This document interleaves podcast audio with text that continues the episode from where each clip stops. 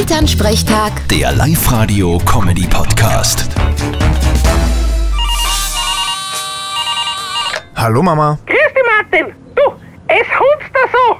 was hunst? Ja, das Zaunball von den Rau für den kleinen Ferl. Geh bitte, das kann doch nicht so schwer sein. Doch, die Anleitung ist nur auf Chinesisch und, und irgendwas passt nicht. ich, ich bring's nicht hin. Der Ständer steht alle Daune am Schluss. Das ist ja eh gut so. Was? was? Nein, es will einfach nicht werden. Andere Frage, warum hat das Radl einen Ständer? Der Bub ist knappe zwei Jahre alt, der braucht Stützradeln. Okay, der soll gleich ordentlich fahren lernen. Wenn ihm der Wiesen umfällt, tut's ihm eh nix. Wie's meint?